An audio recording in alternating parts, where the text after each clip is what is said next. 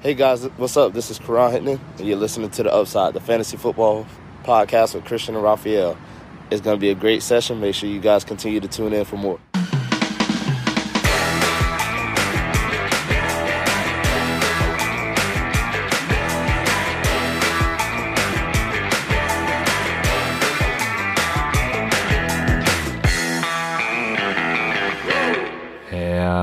Herzlich willkommen, meine lieben Footballfreunde, bei Upside, dem Fantasy Football Podcast. Mein Name ist Christian, an meiner Seite ist wie immer Raphael und ihr hört unsere Folge zum Take im Tuesday der Woche 5.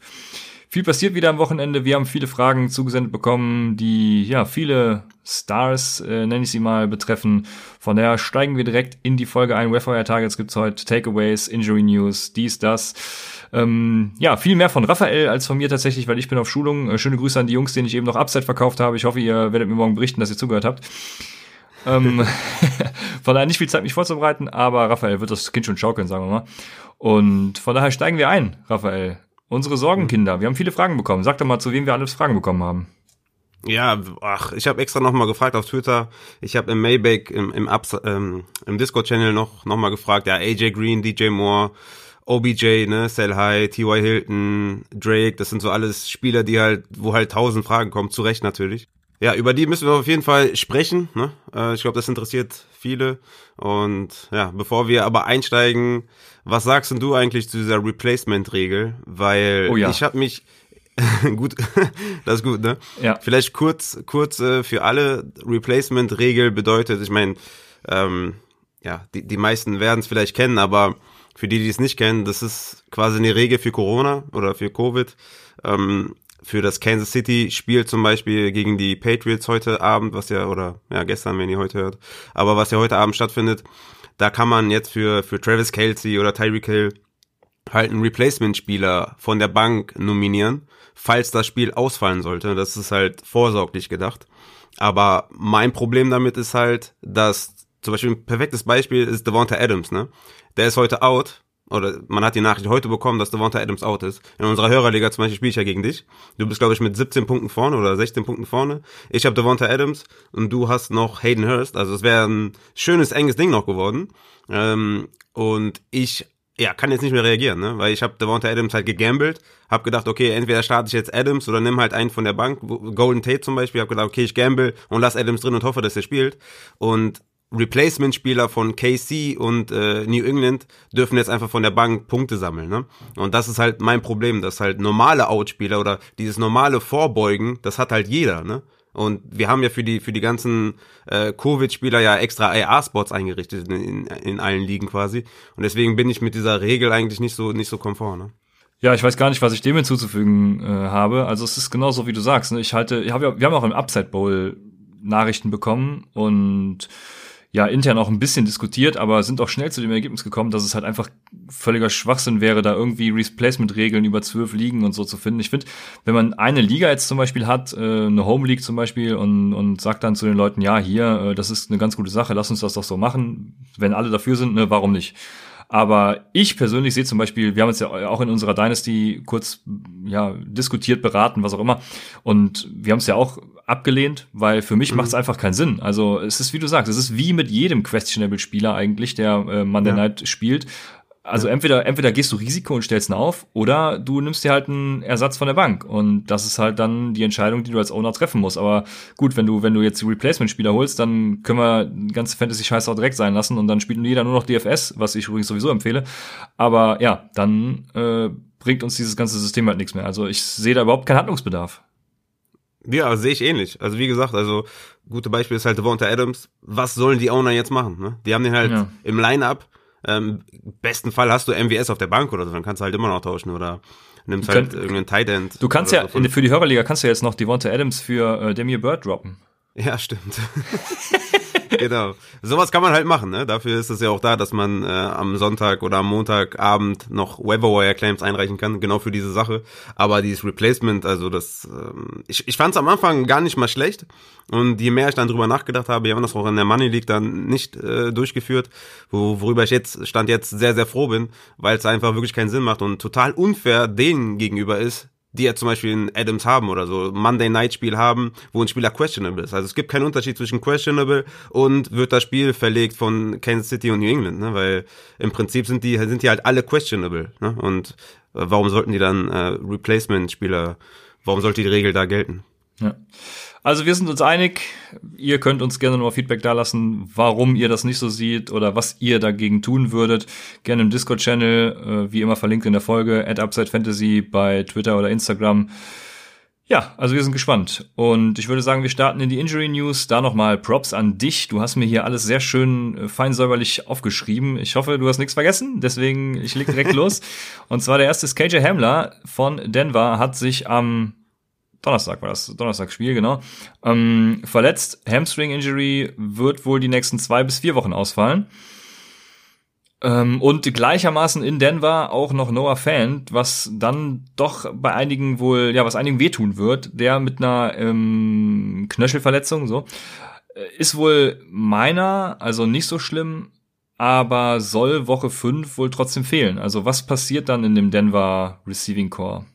Ja, also normalerweise würde ich jetzt Tim Patrick und Jerry Judy, beziehungsweise eher Tim Patrick jetzt nicht äh, als hohen Waiver-Wire-Claim ansiedeln.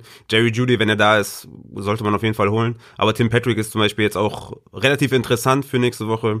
Falls man desperate auf Wide Receiver ist, kann man sich den vom Waiver-Wire holen. Aber zu denen kommen wir später noch. Aber Tim Patrick und Jerry Judy sind so, die davon profitieren sollten. Und vor allem natürlich auch Lindsay und Gordon. Ne? Genau, ja, dem ist so. Ähm, ja, Tim Patrick, genau, du sagst, kommen wir später vielleicht noch zu. Also Kommen wir später noch zu, genau. Dann machen wir weiter mit den Gegnern von Donnerstag. Sam Darnold, New York Jets, äh, hat, eine hat eine Schulterverletzung und wird wohl Woche 5 ausfallen. Endlich sehen wir dann nicht mehr Sam Darnold. Ähm, aber ist die Frage, ob man von den Jets überhaupt jemanden haben will. Nee, ja. Joe Flacco Season wäre natürlich lustig. Aber ja, mal schauen, ob, ob äh, Sam Darnold überhaupt ausfällt. Aber ich glaube, niemand hat Sam Darnold, niemand hat Joe Flacco. Ja. Und ja, braucht man alles nicht und selbst in Superflex wäre das schon höchst desperate, wenn man da Joe Flacco starten müsste.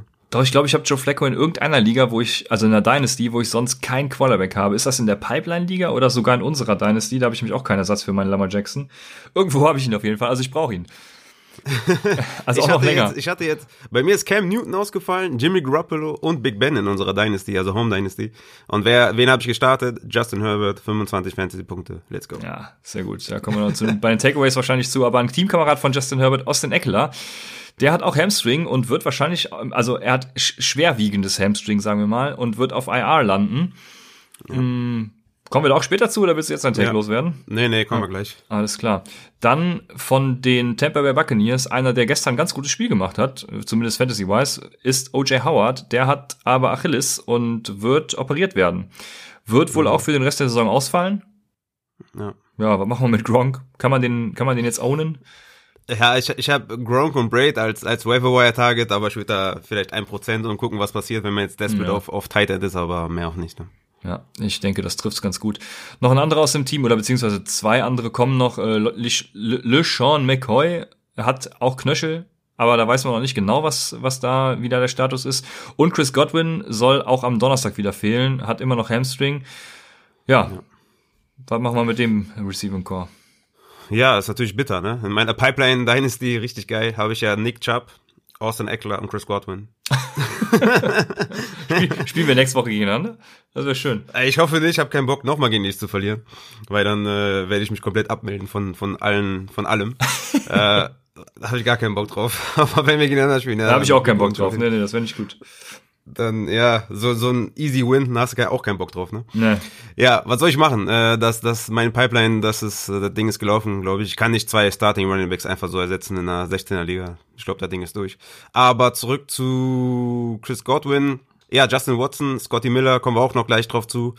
Die, also vor allem Scotty Miller ist dann natürlich interessant, aber Justin Watson hat zum Beispiel auch mehr Snapchat gehabt als ähm, Scotty Miller. Könnte man beide auf jeden Fall, wenn man da desperate ist, ähm, claimen. Ja. Du spielst übrigens gegen Julian nächste Woche, also ist äh, auch nicht gerade ja, optimal. Gut, er ist ja mit seinem Co-Team, hat er ja sogar zwei, drei Wins oder so. Ja, 2-1 shit, ja. Und du 1, ja, und du 1, 2. Unfassbar. Ja, 1-3 nach heute Abend. ja, wahrscheinlich.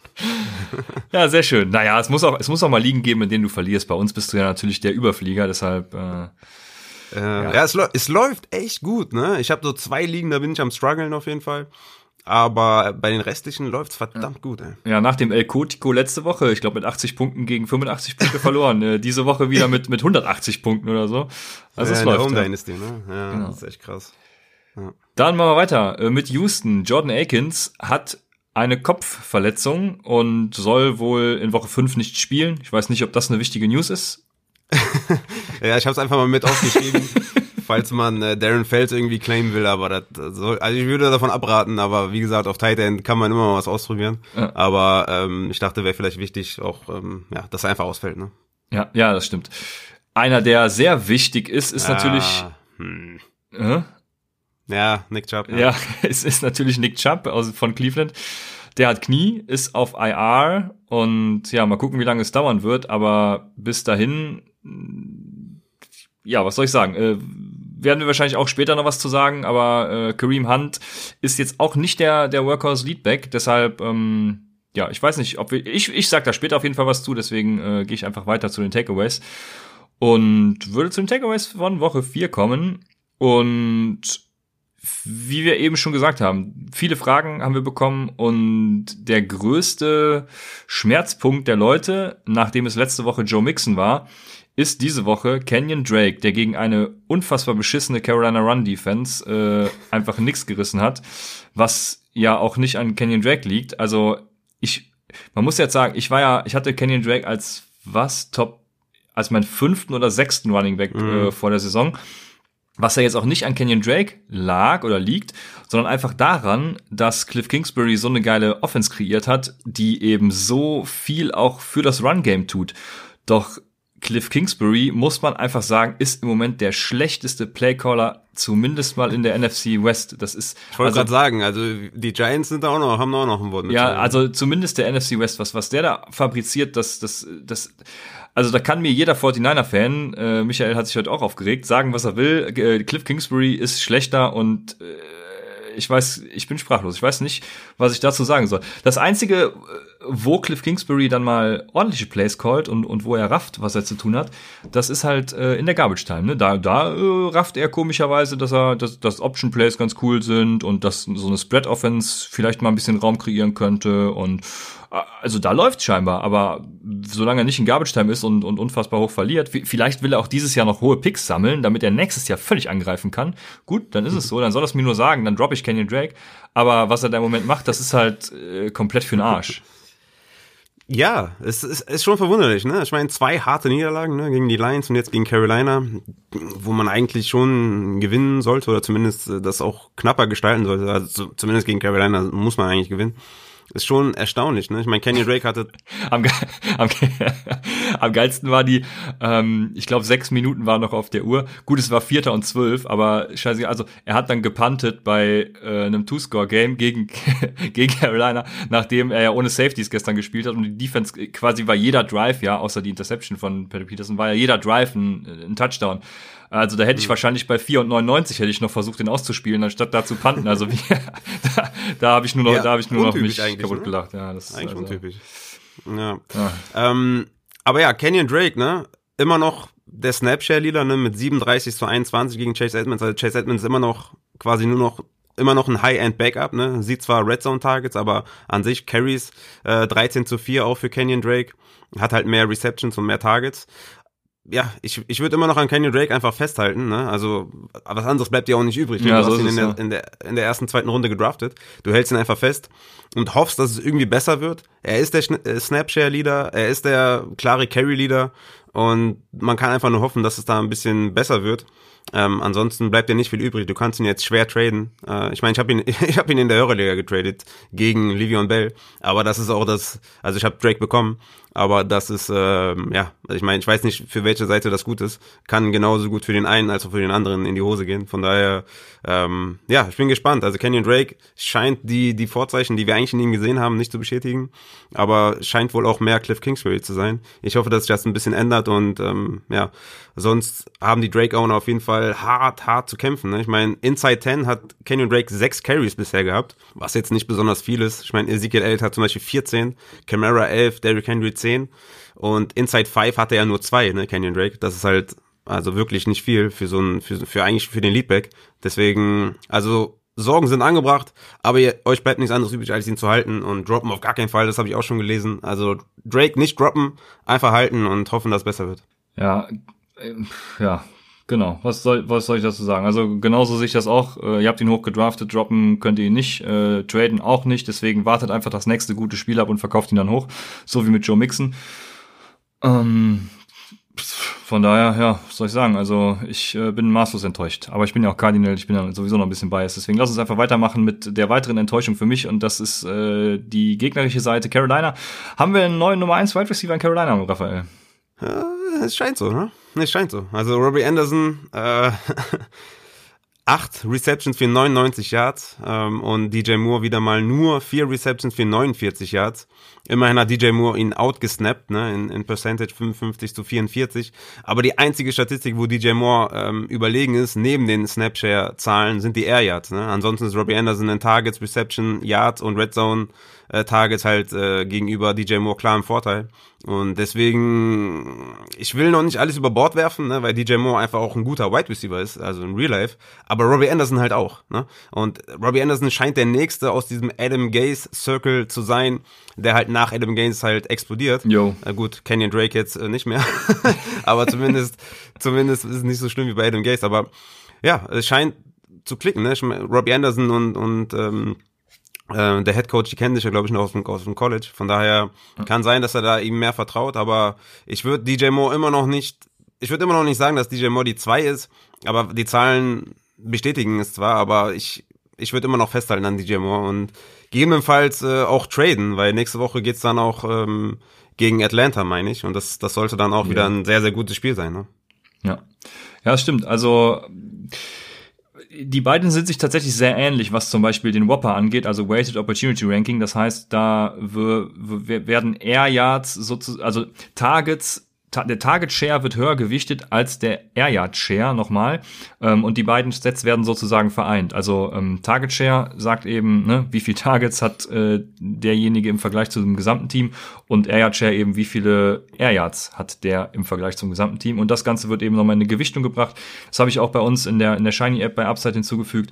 Da hat äh, DJ Moore einen Whopper von 0,64 und Robbie Anderson von 0,61, was schon beides echt gute Werte sind. Bei DJ Moore ist das das Problem der Racer, also Whopper ist dieses Opportunity Ranking und Racer ist eben diese Effizienzmetrik. Das heißt eben ähm, Receiver Air Conversion Ratio. Das heißt, wie viele von diesen Air Yards hat er tatsächlich in Receiving Yards umgewandelt? Und da hat Robbie Anderson eben einen Wert von 1,44. Das heißt, er hat äh, alle Air Yards in Receiving Yards umgewandelt und noch mehr Yards after Catch gesammelt, während ähm, DJ Moore eben nur 75% seiner Air Yards umgewandelt hat. Das heißt, von DJ Moore muss einfach ein bisschen kommen. Ich erinnere mich da gestern auch äh, an, an so einen fürchterlichen Drop ganz am Anfang des Spiels. Also, was da los war, keine Ahnung. Auf jeden Fall sind beide Wide Receiver echt gute Optionen, ne? wenn Teddy Bridgewater mhm. da, da weiter ordentlich passt und, und äh, die profitieren ja von, von dem Ausfall von Christian McCaffrey, so wie ich es vorausgesagt habe. Also das, das gefällt mir sehr gut und äh, zeigt auch wieder, auch wie Mike Davis aussieht, zeigt mir ja wieder, dass man einfach keinen Running Back bezahlen sollte. Ne? Aber das ist wieder ein anderes Thema. Ähm, Mike Davis macht seine Sache gut. Bleiben wir bei Fantasy. Und ich glaube, beide, beide Receiver sind ganz gut. Also DJ Moore wird ich ähm, auch weiterhin nicht verkaufen, auch wenn er jetzt das, das vierte Spiel unter was und unter acht, neun Punkten oder nee, so hatte, ne? Nee, er hatte, er hatte halt in den ersten beiden Wochen halt noch viele Targets. Ne? In Woche 1 noch 9 Targets, in Woche 2 13 Targets, auch 16 Fantasy-Punkte gegen Tampa Bay. Aber jetzt halt seit, seit zwei Spielen nicht mehr als 7,5 Fantasy-Punkte und äh, 6 und 4 Targets. Ne? Das ist halt das ist halt ein bisschen wenig, aber man muss halt trotzdem dran festhalten. Ähm, DJ Moore ist wirklich ein sehr, sehr guter Wide Receiver und ich würde einfach festhalten. Und jetzt gegen Atlanta, das sollte für beide wirklich ein super, super Spiel werden. Ähm, du hast die Running Backs angesprochen, ne? Äh, Mike Davis, wieder 16 Carries, 84 Yards, ein Touchdown, wieder, wieder sechs Targets gehabt, fünf Receptions, 27 Yards, 19 Fantasy-Punkte. Und Reggie Bonafont, äh, der kommt jo, auch später noch bei gut, den ja. Ja, der war auch gut, auch später bei den Waiver Wire Targets. 10 Carries, 53 Yards und ein Touchdown, ne? 14 Fantasy-Punkte. Also man sieht, man kann Christian McCaffrey halt auch mit zwei Running Backs gut ersetzen. Ne? Und ja, du hast recht, also Running Backs zu bezahlen ist halt immer so eine Sache. Ne? Aber C-Mac sollte halt in Woche 6, 7 ungefähr wieder zurückkommen. Das sind die, sind die neuesten News. Das heißt, Reggie Bonafont und Mike Davis sind höchstens, also maximal noch zwei Wochen äh, wertvoll. Ne? Also Ja. die Frage kam auch im Discord-Channel, was passiert mit Mike Davis, wenn C-Mac wieder zurückkommt?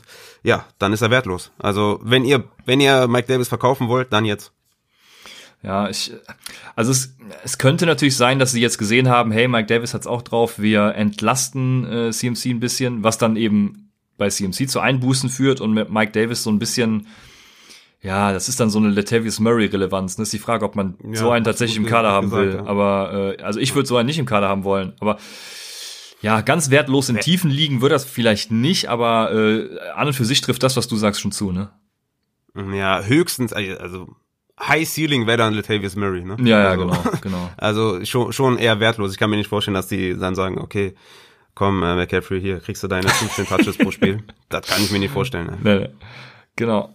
Ähm, wer seine 15 Touches und mehr pro Spiel sehen wird, ist Joe Mixon. Was machen wir mit dem? Hat sein Breakout gefeiert? Äh, Jetzt teuer verkaufen oder einfach ähm, ja die Welle reiten mit ihm? Ja, ist die Frage, ne? 40 Fantasy-Punkte. Äh, was ich halt geil fand, sechs Targets, sechs Receptions für 30 Yards. Das ist eigentlich die bessere, bessere äh, Stat, ne? Also 25 Ja. Carries für 151 Yards ist auch geil, ne? War ja auch ein langer Run dabei, zwei Touchdowns am Boden. Aber dieser Receiving Touchdown und die sechs Receptions, die sind halt viel, viel wertvoller. Und deswegen die Welle reiten. Ich glaube, das wird halt ungefähr eine Saison wie letztes Jahr, ne? Schwerer Start, dann halt wirklich ein super Finish von Joe Mixon. Joe Mixon ist halt gegenüber von, also für mich ist Joe Mixon einer der besten Running Backs in der Liga. Und das, das siehst du halt auch an seinem Running Style und, ne, also äh, Tackles durchbricht, Cut, Cut setzt. Das, das fehlt mir ein bisschen bei Kenyon Drake zum Beispiel, ne? Ich kann mir nicht vorstellen, dass Kenyon Drake so einen Outbreak feiert wie Joe Mixon zum Beispiel. Oder kannst du dir das vorstellen, rein vom Spieler her? ähm, ja, rein vom Spieler her und wenn die Offense mal wieder ordentlich kreiert wird, schon, ja. Okay. Ja, ne, zum Beispiel auch so, so ein langer Aber- Run und so von Joe Mixon. Ähm, Das, Pro das Problem ist halt einfach, dass äh, irgendwie Edmonds der Third Down Back ist und Kenyon Drake nicht im Passspiel äh, eingesetzt wird. mh. Deswegen, Ja, des, des, deswegen nein, ich kann es mir eigentlich nicht vorstellen. Also ich revidiere meine Aussage. Okay. Ja, deswegen, also ich, ähm, deswegen würde ich jetzt Joe Mixon, also ich meine, Sell High ist immer so eine Sache, ne? Klar, wenn du dafür jetzt äh, Ezekiel Elliott bekommst, ne, der irgendwie nur 16 Fantasy-Punkte gemacht hat, aber auch wieder, keine Ahnung, sieben oder acht Receptions hatte. Ich meine, klar, dann verkauf ihn halt, ne? Aber das ist immer die Frage, was du bekommst. An sich würde ich einfach die Welle reiten und mich freuen, dass du den hast. Also, ja. Ja. Was machen wir mit den Wide Receivers? AJ Green, eine Reception für fünf, äh, bei fünf Targets für drei Yards. Also, ja, was soll ich dazu sagen? Ja, ja, ist halt, äh, das ist halt ein Riesenproblem jetzt, ne? Ähm, Snapshare-Zahlen sehen immer noch ganz gut aus, ne? Tyler Boyd 58%, AJ Green 53%, T. Higgins 43%. Also da ist aber immer noch der, der zweite Wide Receiver. Aber Target Share, ne? Die letzten zwei Wochen. Boyd bei 27%, T. Higgins bei 21% und AJ Green bei 14%. Air Yard Share, Boyd 30%, Higgins 37% und AJ Green 19%. Also jeweils bei Target Share und Air Yard Share letzter bei den Wide Receivers. Und wer, wer das Spiel gesehen hat, der sieht, dass T. Higgins anscheinend wirklich, also der sieht aus wie AJ Green in jung. Ne? Also das wird, wird glaube ich, auf kurz oder lang eine klare Ablösung. Und ich glaube, AJ Green ist fast, wenn du mich fragst, fast schon droppable. Ja, ja, das sehe ich ähnlich. Also allein was die Nummern angeht, von daher, ja. Es ist leider, es tut mir in, im Herzen weh. Ich habe ihn ja auch in, in unserer Dynasty, aber es ist so, du hast recht. Und wir machen weiter mit was Positivem und das ist DJ Shark. Der hatte ähm, acht Receptions aus neun Targets und ist ordentlich eskaliert, oder? Ja, sehr, sehr geil. Hat mich natürlich gefreut. Ich habe ihn in, in vielen Ligen. Aber das Interessante ist, glaube ich, LaVisca Chenault, ne? Auch wieder mit fünf Reception für 86 Yards. Scheint er auf jeden Fall die Nummer zwei zu sein. Auch wenn Ke- Keelan Cole äh, 50% der Snaps sieht. Ja, das hat doch Upside von Anfang an gesagt, Raphael. Ja, natürlich. das wissen Junge. doch alle. Ja, klar. Deswegen, also LaVisca Chenault auf jeden Fall holen. Wenn er noch auf dem Waiver ist, kann es mir nicht vorstellen. Aber wenn er da ist, dann holen. Sehr gut. Dann haben wir ein Spiel, was ich gar nicht erwartet habe. Ich habe noch gescherzt, äh, dass das Over-Under so hoch sei und ich auf jeden Fall das Under nehmen muss. Und ich Also ich, es, es, tut, es tut mir sehr leid. Die, die, der folgende Satz tut mir sehr leid, aber äh, ich muss Ihnen sagen, und ich glaube, dass die Nick Chubb Injury dem Spiel der Cleveland Browns einfach gut tun wird. Ähm, der ist verletzt auf IR, nicht Season Ending wohl. Ähm, die erste Frage ist, was macht man mit dem? Mit Nick Chubb? Ja. Boah, auf IR einfach platzieren, ne? Also was willst du da machen? Ja. Ähm, ihr habt ja einen IR-Spot da einfach draufklatschen und hoffen, dass er halt irgendwie, äh, weiß ich nicht. Ja, also letz, letzter Stand von mir ist irgendwie, dass IR wohl drei Wochen mindestens ist, ne, wegen dieser Corona-Regel. Aber ja, äh, die drei Wochen oder vier Wochen, je nachdem wie, lang, wie, wie lange er da drauf ist, kannst du ihn halt, äh, ja, kannst ihn halt schwer traden auch, ne? Weil ich meine, Kareem Hunt Owner haben auf jeden Fall einen riesen Step gemacht Richtung League Winning, wenn du mich fragst. Auch wenn Ernest Johnson ihn äh, outcarried hat, ne, mit 13 Carries, Kareem Hunt nur 11 Carries. Aber das wird sich, glaube ich, nicht sofort finden, oder? Meinst du? Also ich, ich war ziemlich überrascht, dass, dass äh, der Ernest Johnson da so viele Carries gesehen hat und Hunt äh, relativ wenig. Ähm, kann mir nur vorstellen, dass die ihn da irgendwie vielleicht äh, schon wollten oder ihm nicht kompletten Workload geben wollten. Irgendwas äh, scheint da nicht zu stimmen, oder? Was mich ein bisschen irritiert hat, ist, dass Kareem Hunt keine einzige Reception gesehen hat. Das bereitet mir viel mehr Sorgen. Ja. Aber ansonsten könnte ich mir schon vorstellen, dass, also es sieht ja so aus, als würden sie Ernest Johnson tatsächlich vertrauen. Ne? Also ich kann mir schon vorstellen, dass sie da tatsächlich weiterhin diesen One-Two-Punch führen und eben nicht diesen Workhorse äh, installieren. Aber Mhm. Hand, Hand hat natürlich das Potenzial dazu. Also deswegen, ja. es ist sehr schwierig zu bewerten nach diesem, was war es im Endeffekt, ein halbes Spiel oder vielleicht ein bisschen mehr, ne? Also ja, ich glaube drei Quarter oder so. Ja, sehr schwierig zu bewerten, muss ich ganz ehrlich sagen. Ja, also wie gesagt, ich war, ich war mega überrascht, dass, dass Hunter jetzt nicht mit, mit 25 äh, Touches rausgeht. Ja, ansonsten klar, ne, die Ernest Johnson damit auf jeden Fall ein Waiver-Tage, kommen wir gleich noch drauf zu. Äh, Hilliard in, in tiefen PPA liegen, würde ich jetzt, ne, stand auch bei Third Downs häufiger auf dem Platz. Also sollte man auf jeden Fall im Auge behalten. Ich glaube, der Ausfall von Chubb wird OBJ auf jeden Fall gut tun, ne? Der ist ja, ja komplett eskaliert, ne? Ja. Also, also drei Touchdowns, äh, ne, zwei, also einer auf dem Boden, zwei in der Luft von Jarvis Landry gefangen, einer, das war ziemlich geil, ja. 35 Fantasy-Punkte ich glaube, OBJ wird davon profitieren. Man hat gesehen, OBJ, das habe ich auch die letzten Wochen immer gesagt, es liegt nicht an OBJ. OBJ ist immer noch gut. Ne? Es lag größtenteils an, an Baker Mayfield, der einfach die Würfe nicht angebracht hat und äh, OBJ wurde da halt nicht viel eingesetzt. Wenn man den so einsetzt wie jetzt, ne, acht Targets und dann diese, dieses Trickplay zweimal, dann ist OBJ ein super geiler Wide Receiver, ne? Ich traue dem Braten natürlich nicht äh, bei den Browns. Ne? Die sind ein Run-First-Team, die werden es, glaube ich, bleiben, weil wir haben es ja jetzt gesehen mit der Ernest Johnson. Ne? Also 13 Carries ist einfach viel ne? für, für irgendeinen Backup. Und deswegen glaube ich, wenn man ihn jetzt traden kann, sollte man es machen. Äh, es kommt natürlich immer darauf an, was man zurückbekommt. Würdest du zum Beispiel OBJ gegen DJ Moore traden, also dass du DJ Moore bekommst und OBJ abgibst? Ah, das ist tatsächlich sehr schwierig. Ich habe ja eben gesagt, ich glaube, dass die Chubb-Injury ja, dem, dem Spiel der Browns helfen wird und unter anderem eben auch OBJ, wie du sagst, helfen wird. OBJ hat einen Whopper von 0,76, also wirklich auch, auch eine hohe Opportunity, hat noch nicht viel gemacht, was seine Conversion Rate angeht, also ja, krieg, fängt nicht so viele Pässe halt, das ist auch sein Problem. Ähm, ich, boah, nee, ich würde nee, ich würde OBJ behalten, glaube ich. Ja, würde ich auch. Würdest du Robert Woods Lieber haben oder lieber äh, OBJ? Also nach gestern ganz klar äh, OBJ, aber aber die Rams, die machen uns verrückt, ne? Daryl Henderson einfach nicht eingesetzt. Ja. Malcolm Brown. Äh, 17 Punkte gegen die Giants, das ist äh, crazy. Also ja, hätte ich doch lieber OBJ auch, ja. Ja, krass, okay. Also anscheinend ähm, halten wir den, ne? Also ist auch meine Meinung. Also OBJ ist einfach gut und man kann einfach nur hoffen, dass sie ihn weiter einsetzen. Deswegen sell high, mit Abstrichen, ne? Also wenn du jetzt einen Top 10 Wide Receiver dafür bekommst, dann ja, ansonsten halten und spielen. Ja, oder halt einen geilen Running Back, ne? Also ich, vor, vor allem, ja. ähm, ich bin ja kein Freund von Derrick Henry, ne? Aber wenn ihr jetzt zum Beispiel so einen Derrick Henry für den kriegt, der seine Bye Week schon hatte, das heißt, ihr könnt ihn jede Woche jetzt aufstellen und äh, ist halt trotzdem, ist, so sehr ich ihn hasse, ein Punktegarant. Also das würde ich ja mit Kusshand würde ich das jetzt sofort für OBJ nehmen. Ja, ich meine, äh, Josh Jacobs wäre auch so ein Kandidat, ne? Hatte auch wieder, ich glaube, nur zwölf Fantasy-Punkte oder so. Könnte man auch dafür anbieten. Ja, ich meine, bei Running Backs natürlich dann immer noch so eine Sache. Ne? David Johnson wäre zum Beispiel auch ein Target, der ist immer noch klarer, also mit 80% äh, Snap-Leader bei den Houston Texans, aber hat nicht so viel Production davon. Ja, hör mal auf mit dem, ja. den will ja keiner haben. Ja, gut. Ich bin ihn übrigens für Adam Thielen losgeworden. Habe ich das, war das schon, das war noch nicht klar bei der letzten Folge, ne? Ich, ich, nee. ich bin ihn für Adam Thielen noch losgeworden. Ja, das ist natürlich gut. Adam Thielen hatte eine geile Woche. Ne? Ja. Aber ähm, OBJ, ich, ich würde ihn erstmal behalten. Also ich, ich glaube, das Talent ist, wie gesagt, das Talent ist da und ich würde ihn erstmal halten. Ja, genauso sehe ich das auch. Dann seine Gegner. Wie sieht's da aus? Ähm, Michael Gallup letzte Woche noch äh, richtig geil performt, wie wir alle wissen, wie wir bei Upside schon gesagt haben, eigentlich nur nach dem Emery Cooper Ausfall. Wie war's gestern?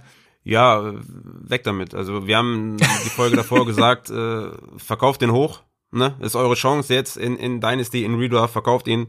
Ich hoffe, ihr habt's getan. Wer es nicht getan hat, der ist selber schuld. CD Lamb ist ein Superstar, Mary Cooper liefert ab, Gallup ist die drei. Ähm, ja, also hinter Dalton Schulz eigentlich die vier. Von daher, ich hoffe, ihr habt ihn verkauft. Ja. Ja, ich habe ja noch gesagt, dass ich ihn trotzdem für einen guten Receiver halte. Ich glaube, er wird auch seine Wochen haben, aber ja, die Wochen kommen halt auf das Matchup an. Dann sind wir gelandet bei den Texans und da hatten wir einen Start letzte Woche, Brandon Cooks. Wollen wir über den reden? Ja, müssen wir, ne? Wir müssen über Brandon Cooks reden, ne? Also ja, soll man den droppen? Was sagst du? Ich habe auch ein paar Nachrichten bekommen. Cooks droppen. Ich meine, was du immer für Nachrichten kriegst. Drei, äh. Aber drei Targets, null Receptions. Was sagst du? Es ist schon bedenklich, dass er drei Targets sieht, während Kenny Stills, warte, jetzt muss ich gerade mal gucken, wie viele Targets hatte Kenny Stills gestern.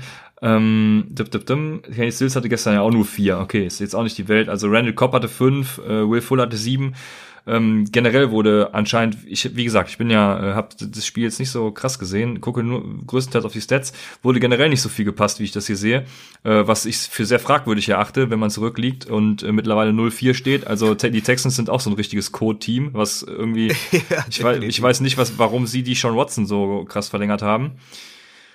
Ja, ke ja, keine, keine Ahnung. Ey. Ich meine, die haben einfach die Andrew Hopkins verloren. Ne? Also das ist auch wieder so eine Sache. Ne? Lass mal den, den Quarterback in Ruhe.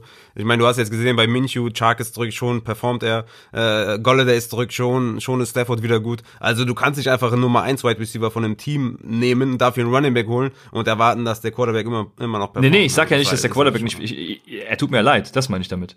Ach so, das, okay. Also ja, ja, der, der, die Sean Watson kann da nichts für, auch wenn er natürlich äh, zu lange den Ball hält, wie wir alle wissen, aber das ist ja, das ist jetzt nicht so das Problem. Also ja. Ich glaube, die, die, soweit ich das heute quer gelesen habe, stand gestern sogar mal die O-Line ganz gut und hat ihm Zeit gegeben, ne? Aber die Receiver sind einfach nicht frei geworden. Also, und das ist schon, mhm. also das ist unbegreiflich. Aber ja, die Andrew Hopkins, oh, das ist auch ein Thema, ja. Die, also, wenn die Cardinals weiter Screenpässe machen oder äh, Five Yards Outs, dann brauchen sie halt auch keinen die Andrew Hopkins, dann hätten sie auch Joachim Butler behalten können. Ne? Äh, naja, egal, wir sind bei den Texans. Ja, Brandon Cooks, also ich würde weiter an ihm festhalten. Ich glaube, er ist trotzdem immer noch der Receiver in, äh, in Houston und zusammen mit Will Fuller ganz gut. Je nach Matchup dann eben auch, äh, sag schnell, Randall Cobb, aber ja, was anderes mhm. da. Ja. Ich, ich bin bei Brandon Cooks. Also für mich Will Fuller die klare Eins. Ähm, sechs Receptions, 108 Yards, ein Touchdown. Er, er, sieht die meisten Targets, 23-prozentigen Target Share, Kenny Stills, also im letzten Spiel, 13-prozentiger Target Share, Randall Cobb 16 Prozent und Cooks 10 Prozent, damit halt den letzten, also am wenigsten Target Share. Aber über die Season immer noch den zweithöchsten Target Share, ne, Brandon Cooks. Ich würde noch abwarten, vielleicht ist er immer noch ein bisschen am struggeln wegen der Verletzung.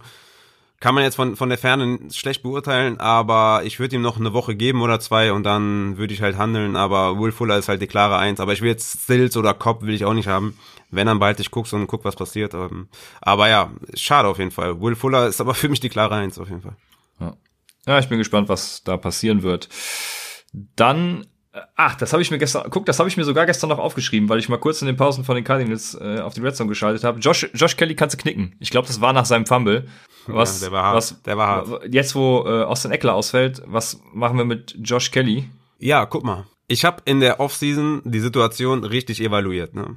Melvin Gordon war weg. Ich habe gesagt, Kelly ist das Replacement von Melvin Gordon. Er passt in das, er passt zum Schema. Er ist eher der Type of Melvin Gordon gegenüber von Justin Jackson. Aber Kelly verkackt halt, ne? In der ersten Woche sah er noch gut aus.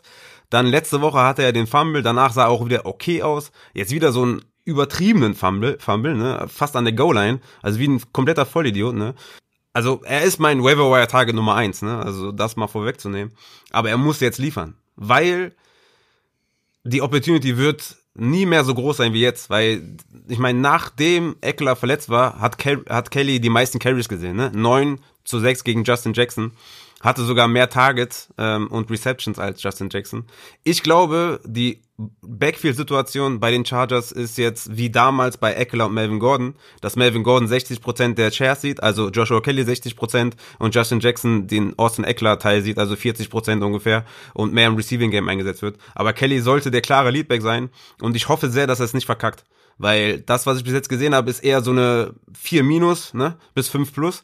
Äh, die, die, die Fumbles waren echt katastrophal. Dann hatte er hin und wieder Flashes, aber er sollte sich auf jeden Fall zusammenreißen und jetzt die nächsten Spiele auf jeden Fall ein bisschen abreißen, weil er ist der Leadback und jetzt muss er es nur noch umsetzen. Also ich bin da ein bisschen vorsichtiger und ich bin ja sowieso Justin Jackson Believer, deswegen ich für mich ist Justin Jackson diese Woche ein Wire Target, um mal einfach zu gucken, was passiert in dem Backfield. Ich kann auch nicht mit hundertprozentiger Sicherheit sagen, dass er da jetzt der Leadback ist, aber ich glaube immer noch an ihn und würde ihn aufnehmen. Aber dazu kommen wir wahrscheinlich später noch. Ja, aber ich meine, also jetzt, Kelly hatte zwölf Touches und Justin Jackson acht, ne? Und also Eckler ist ja, also, also als Eckler ausgefallen ist, hatte Kelly keinen einzigen Carry, ne? Also deswegen, also er hat ihn ja da schon äh, outsnapped und äh, also warum sollten sie jetzt äh, irgendwie wechseln? Ja gut, er hatte jetzt sechs Carries für neun Yards, Kelly hatte neun für sieben Yards, äh, drei Receptions, zwei Receptions, ja, keine Ahnung. Also ich sehe da jetzt keinen irgendwie keinen klaren, klaren Leadback. Von daher, ich, nee, ich bin, bin da weiter und hole Justin Jackson vom, vom Wire. ja gut, ich meine 12 zu 8 ist schon Leadback-Zeichen. Ne? Ich meine, das, das Gute daran ist halt, dass Kelly bis zum Eckler-Ausfall halt auch kein Carry gesehen hat. Ne? Das heißt, das sind die Zahlen nach dem Ausfall von Austin Eckler. Und deswegen, ich, ich habe ja auch in der Offseason gesagt, dass Justin Jackson eigentlich der bessere Running Back ist. Einfach so, von seinem, ne, von seinem Talent her. Aber Kelly passt halt mehr in das Melvin Gordon-Schema und deswegen bin ich schon der festen Meinung, dass Joshua Kelly da definitiv der Leadback sein wird und Justin Jackson da mehr im Receiving eingesetzt wird. Und deswegen würde ich halt mein Geld für Kelly ausgeben. Aber können wir ja gleich noch sagen, wie viel wir da ausgeben würden. Aber für mich ist Kelly der Running Back to own. Ja, der Running Back to sell ist Ronald Jones? Oh, definitiv. Auf jeden Fall. Also McCoy mit der, mit der Ankle Injury jetzt vielleicht out, ne? Äh, dadurch hatte natürlich Ronald Jones auch seine neun Targets äh, für sechs Receptions, hatte glaube ich auch drei Drops oder so, ähm, was wahrscheinlich Arians nicht so gefallen wird. Fournette war auch out, ne? Das heißt, er war quasi der einzige Running Back da noch äh, mit mit Barner und und Keyshawn Vaughn, die noch auch ein bisschen noch was gesehen haben. Aber Fournette sollte halt wieder zurück sein. Hatte Vaughn nicht sogar einen Touchdown? Vaughn hatte auch einen Touchdown, ja. Und Fournette sollte halt zurück sein und deswegen wird das wieder ein komplettes Split Backfield. Und ich denke, Fournette wird nächste Woche eine PPR-Option gegen die, gegen die Bears, weil McCoy ausfällt. Und ähm, ich, ich glaube, Fournette könnte man aufstellen, aber Ronald Jones jetzt sell high, weil mit 111 Yards, äh, 20 Carries, 16 Fantasy-Punkte musst du den jetzt verkaufen. Ja, was würdest du für ihn nehmen? Alles. Ein Brandon Cooks zum Beispiel. Ah, der, der ist echt sneaky, aber nee, nee, will ich ah, nicht. Okay. Also muss schon ein bisschen mehr sein, alles klar, haben wir verstanden. Muss schon ein bisschen mehr, ja. Dann äh, bohr ich nicht weiter und gehe über zu den Wide Receiver. Mike Evans ist äh, wieder da. Lebt er noch? Mike Evans lebt, ne? Sieben Receptions, 122 Yards, ein Touchdown. Äh, das, so wollen wir sehen, ne? So wollen wir sehen. Target Share, Evans 18%, Scotty Miller 16 und Watson 13. Das ist wahrscheinlich sehr interessant fürs Waiver Wire, weil Scotty Miller ist, glaube ich, derjenige, den man jetzt holen sollte, weil Chris Godwin auch wieder ausfallen soll ähm, am Donnerstag. Und Scotty Miller sah ziemlich gut aus, ne? Hatte acht Tage, sieben Receptions, 122 Yards, ein Touchdown. Von daher auf dem Waiver aktiv werden und Scotty Miller holen, zumindest jetzt für das eine Spiel. Ja, kann man auf jeden Fall mal drüber nachdenken. Dann kommen wir zu jemandem, den man für Scotty Miller droppen kann, Tiber Hilton. ja, sehr, sehr stark. sehr, sehr stark. Ja, ähm, ja, es, ist crazy irgendwie, ne? Ich meine, man darf nicht vergessen, dass äh, T.Y. Hilton ein langes, äh, eine lange Bombe von äh, Philip Rivers gefangen hätte eigentlich. Das war aber dann eine Pass Interference. Und dann würden seine Zahlen ein bisschen anders aussehen. Ne? Kann auch sogar sein, dass er den zum Touchdown gelaufen hätte. War auf jeden Fall ziemlich knapp. Ähm, deswegen, dann wäre es jetzt eine komplett andere Deadline. Ne? So hat er drei Receptions, 29 Yards, 4,4 Fantasy-Punkte. So hätte er vielleicht, keine Ahnung, vier für 70 und 15 Fantasy-Punkte oder so. Ne? Aber wenn wir uns die ersten vier Wochen angucken, dann hatte er in Woche 1 7,3 Fantasy-Punkte und 9 Targets. In Woche 2 4,3 Fantasy-Punkte, 5 Targets. Woche 3 6,7 Fantasy-Punkte, 3 Targets. Und jetzt halt letzte Woche 4,4 für 5 Targets. Und das ist halt wirklich katastrophal, ne? Vor allem, wenn man bedenkt, dass Paris Campbell halt nicht dabei ist. Und Deswegen, boah, schwierig, ey. T.Y. Hilton zu droppen, würde ich jetzt noch nicht tun tatsächlich, weil ich schon fand, dass T.Y. Hilton gar nicht mal so schlecht aussah. Philip Rivers war halt mal wieder nicht so on point und ich mag Philip Rivers halt sowieso nicht und die passen, die passen ja auch nicht viel. Und ich meine, 19 zu 11 gegen die Bears zu gewinnen, ist halt auch ein komplettes Run-First-Team und deswegen ist es halt schwer mit den Wide Receivers. Aber wenn ich einen haben wollen würde, dann ist es T.Y. Hilton. Ich meine, Zach Pascal hat ungefähr diese, ähnliche Werte wie, wie T.Y. Hilton und deswegen, ich würde noch eine Woche warten oder zwei und dann halt äh, wirklich, na, ich meine, dann sind wir in Woche sechs, dann haben wir, haben wir sechs Wochen Sample Size und dann kann man wirklich sagen, okay, droppen oder nicht droppen. Aber ich würde ich würd ihm noch ein, zwei Wochen geben. Ja, ich äh, tue mich schwer mit, mit T. Hilton. Das ist so ein ähnlicher Fall wie AJ Green. Ne? Ich bin froh, da keine Shares haben zu müssen. Und ich sehe es mit Zach Pascal tatsächlich ein bisschen anders. Zach Pascal hat ist ein, ein Top 15 Whopper, also super Opportunity bei den äh, Colts. 0,64 ist sein Wert da, hat 169 Air Yards die letzten beiden Spiele gesehen ja, es ist für mich ein ganz interessanter Wert. Also wenn ihr auf der Suche nach einem billigen Wire Target seid, äh, ich werde es wahrscheinlich nachher nochmal kurz sagen, äh, wenn ihr auf der Suche nach einem billigen Wire Target seid für, keine Ahnung, ein Prozent oder null oder ein Prozent, dann ist Zach Peskel für mich hier eine hervorragende Option, würde ich sagen. Ja, ich glaube, beide haben irgendwie 17% Target Share, glaube ich, über die, die Saison hinaus. Und Theo Hilton hat immer noch die, die meisten Targets und die meisten Receptions. Ne? Deswegen ist es ungefähr gleich. Aber ja, ich meine, wer günstiger ist, ist natürlich dann Zach Pascal. Ja. Ja, aber fassen wir das Ganze nochmal zusammen, weil wir haben jetzt auch schon viel über Wire Targets geredet, glaube ich. Also fangen wir mit den Running Backs nochmal an. Um, Joshua Kelly von den Los Angeles Chargers, hast du ja, bist du ja größter Fan von diese Woche. Was würdest du für den hinbuttern? 50 Prozent. Okay. Er ist für mich der Leadback, er ist für mich der Leadback. Er wird die Leadback-Rolle haben, zumindest drei, vier Wochen inne und das sind drei, vier wertvolle Wochen und zum Endspurt quasi Richtung Playoffs also wer ihn schon hat, ich meine, der ist natürlich froh, ne? ich habe ihn ja auch in, in, ganz vielen Ligen, ist ja klar. Ja, ja. Aber wenn er auf dem Waiver ist, würde ich 50 Prozent ja, geben. Ja, eigentlich sollten alle Upset-Hörer ihn sowieso schon haben. Ja, also er dürfte nicht mehr auf dem Waiver sein, aber ja, Justin Jackson, ich hatte es gesagt, 50 äh, Prozent finde ich schon, puh, also äh, ich wäre jetzt mit so sieben bis acht Prozent ins Rennen gegangen bei Justin Jackson. Um, ja. Ja, okay. Ge aber ich habe ja auch Joshua Kelly gesagt. Ja, ja, ja, ich, ich weiß, dass du Joshua Kelly gesagt hast. Ich so. habe ja aber gesagt, dass ich mir nicht sicher bin, wer das Backfield übernehmen wird. Deshalb ja. äh, bin ich bei Joshua Kelly da auch nicht so hoch wie du, muss ich sagen. Okay. Was, sag, Was würdest du denn für, für Justin Jackson? Sieben bis acht Prozent. Okay, ja. Also Und bei Joshua ich würde für Joshua Kelly auch nicht viel, viel mehr hin, hinblättern, wenn ich ihn nicht schon habe. Okay. okay. Dennis Johnson, Cleveland, glaubst du, er kann ja seine Carries aus dem gestrigen Spiel dann so fortsetzen? Ja, das ist wirklich sneaky, ne? Ich, ich würde da wie bei Nahim Heinz so 15 bis 20 Prozent, also als Nahim Heinz noch ein Waiver-Wire-Target war, würde ich 15 bis 20 Prozent, weil die Situation ist bisschen schwer zu ja, auseinanderzunehmen, ne? Kareem Hunt ist ein Workhorse Running Back eigentlich, ne, von seinem Skillset her. Ich weiß nicht, was sie machen wollen, ob sie es wirklich splitten wollen, deswegen würde ich jetzt nicht komplett ausflippen, weil ich meine 13 Carries, 95 Yards ist schon, ist schon gut, ne? Aber Hilliard ist auch noch da, der im Receiving Game eine Rolle spielen kann. Ich würde maximal 20% für der Ernest Johnson bieten. Ich merke schon, du knallst die Kohle raus, als gäbe es keinen Morgen, ne? Äh, ich, also ich finde die Webfire-Targets alle irgendwie nicht so sexy, muss ich ganz ehrlich sagen. Deshalb äh, halte ich mich da schwer zurück. Bei den Wide Receivers gibt's da ein paar, auf die ich mehr scharf bin.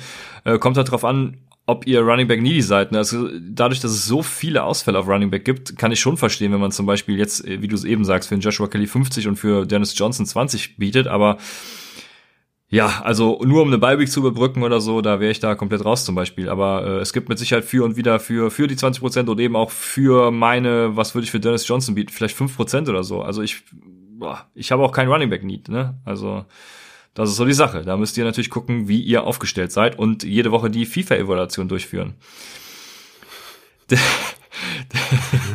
Komm. Das ist eher eine Dynasty-Nummer, oder? Die FIFA, nee, die ist jede Woche für äh, Redraft-Ligen kann man die durchführen. Ich muss den Artikel noch verfassen, aber ja, äh, vielen Dank, liebe Deutsche Bahn, den wollte ich ja eigentlich am Sonntag im, im ICE schreiben. Aber da gab es kein WLAN und ich kannte auf nichts zugreifen, was ich schon verfasst hatte und für Leadblogger dann schon mal sowieso gar nicht. Also ja, vielen Dank, Deutsche Bahn. Kein WLAN im ICE. Dafür zahlt man doch gerne. Dann Reggie Bonafon von den Carolina Panthers. Was machen wir mit dem? Wie viel, wie viel? Ja, ja, jetzt komme ich so Richtung deine, in deine Region ungefähr. Ich meine, für ein, zwei Spiele als Desperate Flex, äh, Desperate Flex Option könnte man schon 5% raushauen. Ne? Ich meine, 10 Carries, 53 Yards, zwei Receptions für 18 Yards, ein Touchdown gemacht, 14 Fantasy-Punkte. kann man mitnehmen, ne? Also, wie gesagt, Christian McCaffrey wird zurückkommen und wenn der zurückkommt, dann ist auf jeden Fall Bonafont schon mal, auf jeden Fall. Also, äh, da geht dann gar nichts mehr. Mike Davis geht schon wenig, ne? habe ich ja schon gesagt. Ähm, deswegen für ein, zwei Spiele fünf Prozent kann man machen. Zusätzlich zu dem, was ich eben bezüglich ähm, eures eigenen Rosters gesagt habe, also in der FIFA-Evaluation ist es natürlich enthalten, wenn ihr es lesen werdet, aber ihr müsst natürlich auch gucken, wie viel bieten die Leute in eurer Liga. Wenn da generell immer nur sieben bis acht Prozent geboten wird, dann könnt ihr Reggie Bonafon auch für zwei haben. Wenn da generell immer mit 20 Prozent geboten wird, dann müsst ihr natürlich bei Reggie Bonafon auch über die fünf Prozent hinausgehen. Ne? Deswegen, das sind nur unsere Empfehlungen, die wir hier geben. Also adjustiert das ein bisschen auf eure Liga. Aber Reggie Bonafon ist bei mir komplett raus. Also da würde ich gucken, dass ich den umsonst krieg oder eben irgendwen anderes. Jo, außer ich bin Running Back needy und brauche für nächste Woche unbedingt einen. Dann, äh, ne, wie gesagt, also ich wiederhole mich. Aber genau so ist es. Ein bisschen.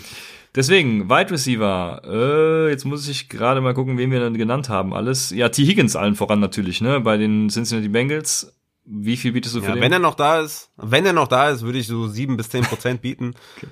Äh, warum lachst du? Ja, weil ich da jetzt mal so an die 15 Prozent gedacht hätte. Okay.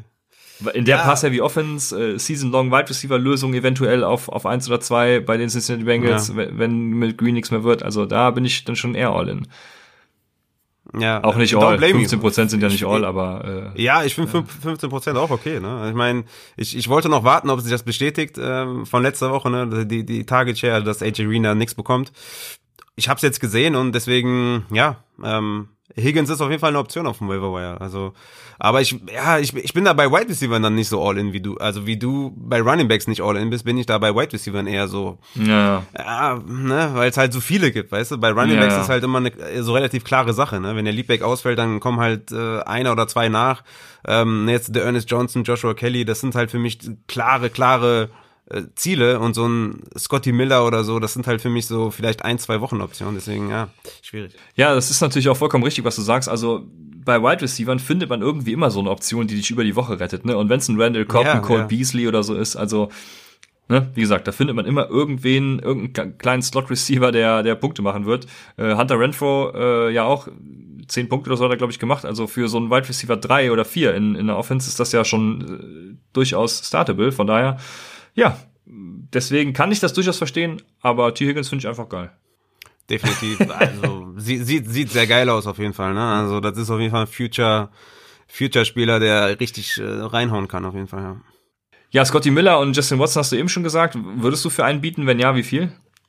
Wenn dann für Scotty Miller, auch wieder so 5% oder so, jetzt nicht viel, weil Godwin auch wieder zurückkommen soll, dann danach die Woche nicht, ich bin ja am Donnerstag, ne, auf jeden Fall ähm, beobachten, ja, hatte sieben Tage, 83 Yards, ein Touchdown.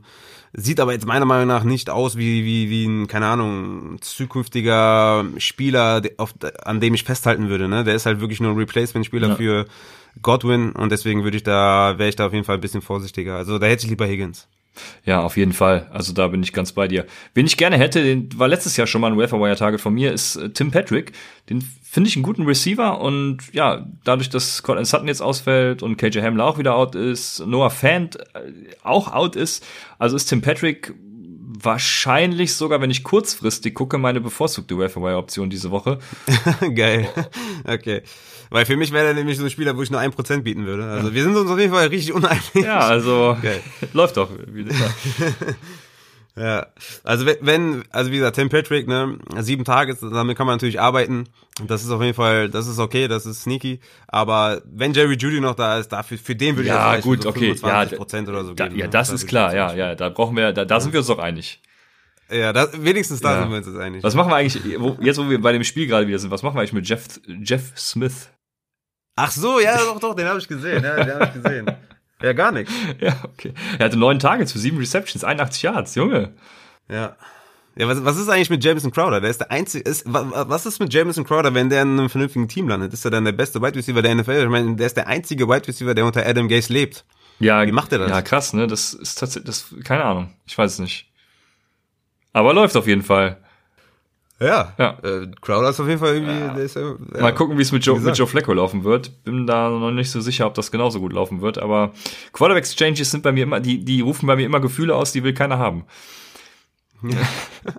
äh, haben wir was bei Tight Ends? Wen würdest du da empfehlen? Ja, Dalton Schulz, ne? Also wenn, wenn er noch auf dem Waiver ist, der ist eine Season-Long-Lösung. Ähm, Ich glaube, selbst bei Tight Ends würde ich da so fünf bis sieben Prozent, glaube ich, bezahlen. Also wirklich, ne? Ich meine, ich stream die und die interessieren mich nicht eigentlich. Aber der ist so konstant, ne? Also im Schnitt acht Targets pro Spiel. Das ist halt. ne? Mir fällt gerade ein, was ich heute, äh, heute kurz in der Pause mal gelesen hatte. Aber ich weiß nicht, welcher äh, Experte in Anführungsstrichen es war, der es gesagt hat. Äh, die Cowboys haben jetzt gesehen, dass die Pass-Heavy Offense einfach nichts bringt. Sie müssen einfach wieder Ezekiel Elliott die Workload geben und äh, Ezekiel Elliott viel mehr laufen lassen. Dann gewinnen sie wieder Spiele. Der ist ein Fantasy-Spieler. Also, das wäre auf jeden Fall mein questionable Quote des Tages. Äh, hätte ich daran gedacht am Anfang, dass also da da kriege ich habe ich mich ja vor Lachen gekringelt quasi. Das das also wie kann man so einen Scheiß raushauen wirklich? Da da da, da krieg, Raphael, da kriegen die Geld für, um so eine Scheiße zu schreiben. Das musst du dir mal reinziehen. Ich, ich, ich erahne es, wer es war. Wir wollen das auf jeden Fall nicht, nicht kundtun. Aber. Es war ein Ami. Ja. Nee, es war, also es war ein hochbezahlter Ami. Ah, okay. Ich weiß nun leider gerade okay. nicht mehr, wer es war. Aber also da, da kriegen ja. Raphael, die verdienen damit ihren Lebensunterhalt. Ja, Was machen wir falsch? Das, ja, weiß ich nicht. Wir sind, wir sind dabei, aber, dass das unser Lebensunterhalt wird. Aber ja, crazy. Ähm, was soll ich dir sagen? Dalton Schulz aufnehmen und Elliot Bailo. Ja, es, es gab ja auch mal ein äh, Abseits Host, der gesagt hat, Dalton Schulz wäre Code, nimmt ihr nicht auf, aber äh, das ja, das äh, würde ich sagen, revidieren wir hiermit. Also ich bin da voll ganz bei dir. Ja. Würdest du denn, ich meine, du, du bist der größte Tight End Hasser, den ich kenne, also von der festen Tight End Position. Würdest du für Dalton Schulz auch fünf bis sieben Prozent ausgehen? Weil ich meine, es ist ein Tight End, ne? aber der ist ja. schon eine Season Long Lösung, ne? Ja, es, ja, es ist, es ist schwierig. Also ich spiele ja generell, wo, wo es für sich vermeiden lässt, äh, spiele ich auch gerne ohne Titan. Hm. Äh, schwierige Sache, ne? Also Dalton Schulz hat so viel geliefert jetzt die letzte Zeit, dass es halt quasi schon Kittlesk ist. Ähm, keine Ahnung. Also könnte sich mit Sicherheit auszahlen. Ne? Ich, ich bin trotzdem eher der Streamer und hole mir dann Woche für Woche den, wo ich denke, es klappt eben. Deswegen, deswegen würde ich wahrscheinlich nicht so viel ausgeben. Aber ich würde jetzt, also wie du schon so immer so schön sagst, don't blame you, ne? Ich würde keinen verteufeln, der dafür fünf bis, was hast du gesagt, sieben, fünf bis sieben Prozent ausgibt. Also das, das passt schon. Ja. Ja, so, so konstant acht, acht Targets pro Spiel, also das ist halt, das ist halt ja, eine, auf der Titan-Position Gold wert. Eine Sache müssen wir noch klären. Ron Rivera. Da muss ich wieder kurz Luft holen. Also, es hatte tatsächlich mehrere Monate gedauert und eine Upside-Sit-Empfehlung für Antonio Gibson, dass Ron Rivera endlich mal in seinem kleinen beschissenen Hirn rafft, dass Antonio Gibson auch mehr kann, als ein blöder Running Back zu sein. Hatte wie viele? Vier Receptions für irgendwie 100 Yards oder so gefühlt, ich weiß es nicht mehr genau. Aber ja, da hat er einen langen Screen Pass gefangen. Ne? Ja, also Danke sehr, Ron Rivera, dass du es endlich gerafft hast, dass ich Antonio Gibson auch überall habe und ich hoffe, du hältst an dieser Linie fest und wirst nicht wieder so beschissen wie in den ersten Spielen. Lass Antonio Gibson einfach die Arbeit machen. Danke sehr. Aber. Fünf Targets sind auf jeden Fall seine Season-Bestleistung. Ne? Ja, genau. In den ersten Spielen hat er ja nur sieben Targets insgesamt gesehen. Da habe ich mich ja schon gefragt, was läuft denn bei dir schief? Habe ich auch, de genau deswegen habe ich ihn ja zum Sit deklariert, ne? Und dann sieht er hier irgendwie fünf Targets äh, gegen die Baltimore Ravens, wo keiner mitgerechnet hat, dass da überhaupt irgendwas läuft. Ja, übrigens, ähm, wir haben auch eine Frage über Instagram bekommen, fällt mir da bei der Gelegenheit auch ein. Bisschen unsortiert heute, ne? Aber das kommt davon, wenn man sich nicht vorbereiten kann. Ähm, würdest du einen Trade Antonio Gibson gegen Terry McLaurin, er kriegt McLaurin annehmen. Ja. Ja, ich würde das auch machen. Also je nachdem, wie ich auf Running Back aufgestellt bin oder ob es eine genau, Keeper League ist oder was weiß ich, ne? Aber äh, Terry McLaurin ist halt äh, also vom Value her gesehen die bessere Option, ja. Genau, also bei Wide Receiver gegen Running Back oder Running Back gegen Wide Receiver kommt es halt immer auf euren Kader an, aber im Vakuum McLaurin. Ja, ja genau. Dann haben wir ja noch den Titan eben genannt, ähm, OJ Howard fällt aus. Gronk ist eine Option für dich? ja, ist halt ziemlich lustig, ne? Ich weiß es nicht. Also Gronk hat 7% Target Share über die Season und Braid 2.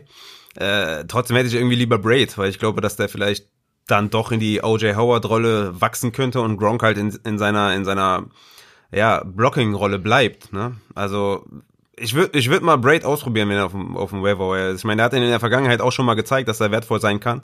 Deswegen würde ich Cameron Braid ja, für, für 0 Dollar natürlich holen und gucken, was passiert. Ja, ja ich hatte Cameron Braid ja vor der Gronk-Verpflichtung äh, höher gesehen als O.J. Howard. Das ist natürlich jetzt, muss ich natürlich wieder auf den Zug aufspringen, Raphael. Also, ähm, ja, für ja. 0 Dollar, aber warum nicht? Ach, nee, ich, ich habe so Bauchschmerzen, das zu sagen. aber ja, ähm, passt schon. Quarterbacks, genau, hatten wir nicht gesagt. Quarterbacks mache ich wie immer am Samstag. Oder hast du irgendwen, den du heute noch loswerden willst? Ja, ich, also Teddy Bridgewater gegen Atlanta, ne, das ist ein No-Brainer, glaube ich, aber ja, ja. Quarterbacks machen wir mal später. Genau, dementsprechend äh, Raphaels räudige Defense, hast du da was vorbereitet oder kommt die wieder über Leadblogger? Ja, kommt immer über Leadblogger. Dann www.lead-blogger.de kommt Raphaels räudige Defense, wahrscheinlich am äh, morgigen Mittwoch äh, oder nee, Moment, Mittwoch muss das Webfire durchlaufen, also wahrscheinlich gerade heute, wenn ihr das äh, die Folge hört, kommt Raphaels räudige Defense über www.lead-blogger.de und ich würde sagen, damit sind wir am Ende der heutigen Folge, oder? Wir sind am Ende angekommen. Ich habe richtig Bock auf die beiden Spiele, die jetzt noch kommen. Ich meine, okay, klar, Cam Newton fällt aus, ne? Was natürlich sehr, sehr schade ist. Aber ich habe trotzdem Bock. Ich habe Bock auf äh, Tyreek Hill. Der muss in meiner Money League noch auf jeden Fall ordentlich produzieren, damit ich das Matchup gewinne. Und äh, ja, danach kommen dann noch die Falcons und Packers. Und deswegen, ja, ich habe Bock. Schneid schnell die Folge, hau sie raus und dann kommt Football. Ja, wir haben jetzt gleich halb elf. Ich werde jetzt gleich schlafen gehen und morgen früh geht's weiter mit der Schulung. Ich kann noch nicht mal in der Condensed Version die Spiele gucken. Das äh, macht mich sehr traurig. Aber auf der Zugfahrt am Mittwoch werde ich es wahrscheinlich äh, doch noch irgendwie schaffen. Also von daher, ja. Äh, ihr werdet unsere Takeaways am Samstag dann hören. Seid dabei, wenn es heißt Start Sit Saturday. Bis dahin eine schöne Woche. Bleibt gesund. Bis Samstag bei Upside, dem Fantasy Football Podcast.